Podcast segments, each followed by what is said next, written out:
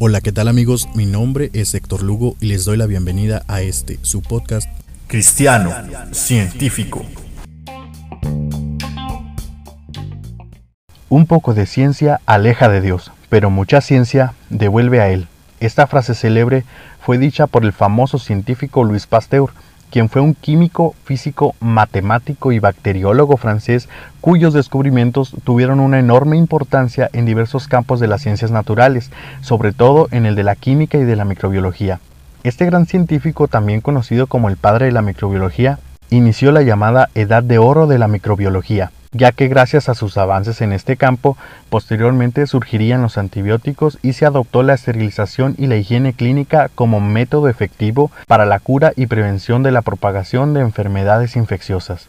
Entre sus principales aportaciones al mundo de la ciencia se incluyen el muy conocido proceso de pasteurización, que consiste en el tratamiento térmico de calentamiento y enfriamiento realizado en algunos líquidos que generalmente son alimentos, con la intención de reducir la presencia de agentes patógenos como bacterias y hongos que es bien sabido pueden modificar su calidad, consistencia y sabor.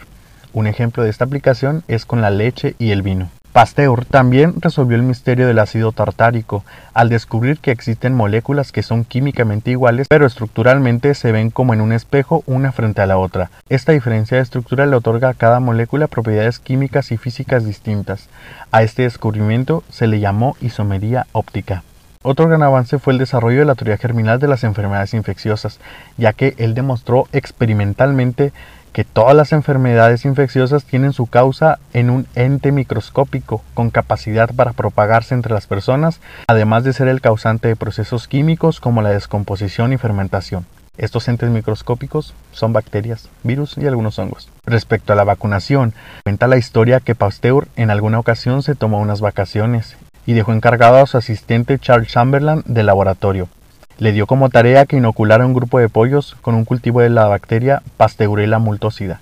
Pero Chamberlain olvidó hacerlo y también se fue de vacaciones. Cuando ambos volvieron al cabo de un mes, los pollos estaban sin infectar y el cultivo de bacterias continuaba donde lo dejaron, pero muy debilitado.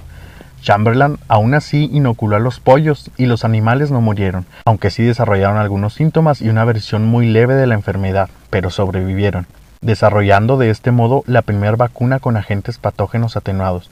Aquí como dato recibió el nombre de vacuna en honor a Edward Jenner, de quien hablaremos posiblemente en otro episodio.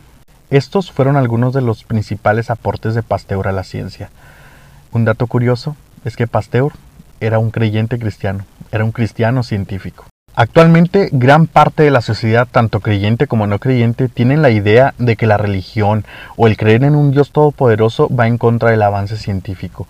Sin embargo, tanto Pasteur como Chamberlain eran creyentes cristianos. Desde el inicio de los tiempos, Dios nos ha llamado a enseñorearnos de su creación y a aprovechar al máximo lo que ésta ofrece, y la ciencia es una de las herramientas más poderosas para llevar a cabo esta encomienda. En la soberanía de Dios, él usa una y otra vez las manos y mentes humanas para cumplir todos sus propósitos, y esto también incluye las manos y las mentes de todos los científicos. Por esto, creer en la existencia de Dios no significa despreciar la ciencia o dejar de usar nuestro pensamiento lógico y nuestro pensamiento racional, sino al contrario, podemos usar nuestra mente completa para adorarle y servirle pues como dice en Proverbios capítulo 2 versículo 6, porque Yahvé da la sabiduría y de su boca viene el conocimiento y la inteligencia. Así es que podemos adorarle y servirle mientras meditamos en las verdades del Evangelio pero también podemos hacerlo mientras contemplamos y estudiamos el mundo microscópico en un laboratorio. Los cristianos científicos son parte importante del cuerpo de Cristo.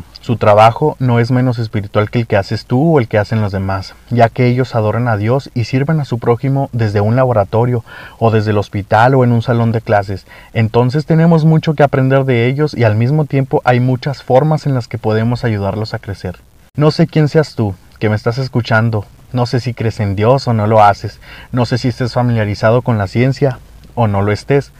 Lo que sí sé es que te quiero presentar a Dios como yo lo conozco, a Dios como se presentó a mí, al Dios científico. Este fue el primer episodio de este podcast. En los siguientes episodios estaremos conociendo a algunos otros cristianos científicos que han marcado la historia de la humanidad haciendo grandes y maravillosos aportes a la ciencia. También utilizaremos el método científico para analizar algunos pasajes de la Biblia y conocer un poco más al Dios científico.